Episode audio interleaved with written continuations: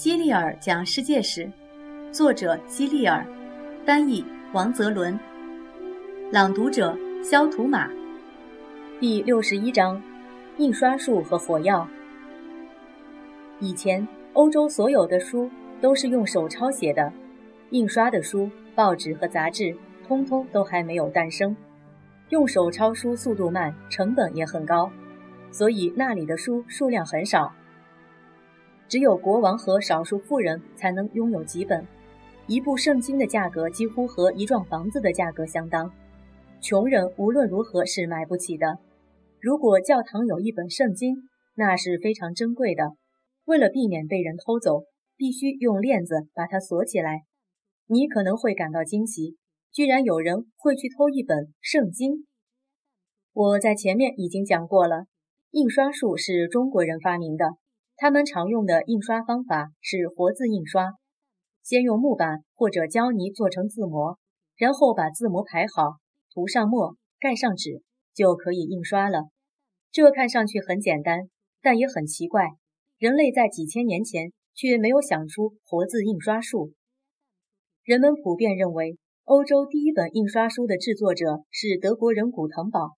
你猜他印的是哪本书？当然是《圣经》。这本书在欧洲人心目中是最重要的。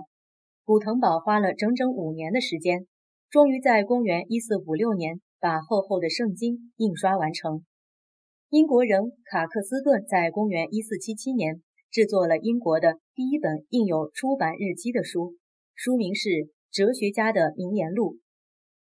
在此之前，会阅读的人很少，甚至有些国王和王子都不会，没有教授他们阅读的方法。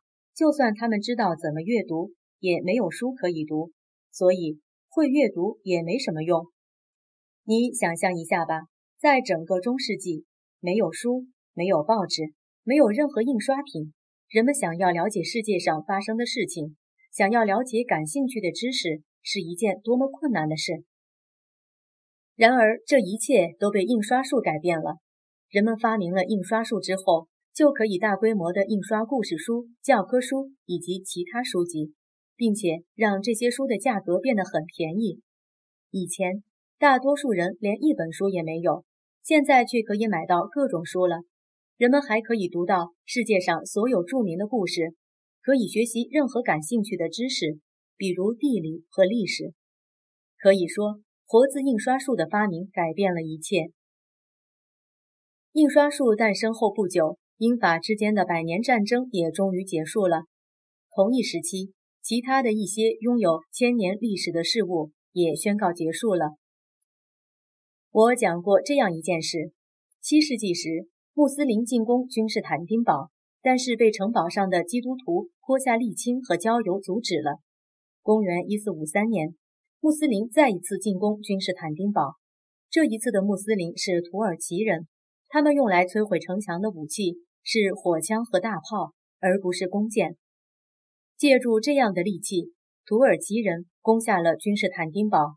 然后，他们把一千年前诞生于东罗马皇帝手中的圣索菲亚大教堂变成了一座清真寺，以供穆斯林朝拜。东罗马帝国就此终结。西罗马帝国早在公元四七六年就宣告灭亡了。君士坦丁堡陷落以后。火药开始在战争中扮演起重要的角色，城堡再也不是坚不可摧，穿着盔甲的骑士也不再刀枪不入，弓箭也光荣的退休了。这种新型的作战武器可以打垮以前所有的防御装备。新的声音在世界上空响起，那就是炮弹爆炸的声音，轰隆，轰隆，轰隆。以前的战争并不喧闹。只有胜利者的欢呼和快要死的人发出的呻吟。这种新型的战争武器改变了整个世界，所以公元一四五三年被世人看成是中世纪的结束和现代历史的开端。中世纪由于火药的出现而宣告结束，印刷术和指南针翻开了现代历史的第一页，现代历史就这样开始了。活字印刷版。活字印刷术最早是由中国人毕生发明的。为什么叫活字呢？因为这种印刷方法是先根据印刷内容把字模排列在字盘内，印刷完后可以把字模取出来，下次再用。图中你看到的就是由陶土烧制的字模排列成的印刷字板。围攻君士坦丁堡，在土耳其人进攻以前，君士坦丁堡已经是一座孤城。城内守军为了抵挡土耳其军队的进攻，在城外构筑了坚固的城防工事和要塞。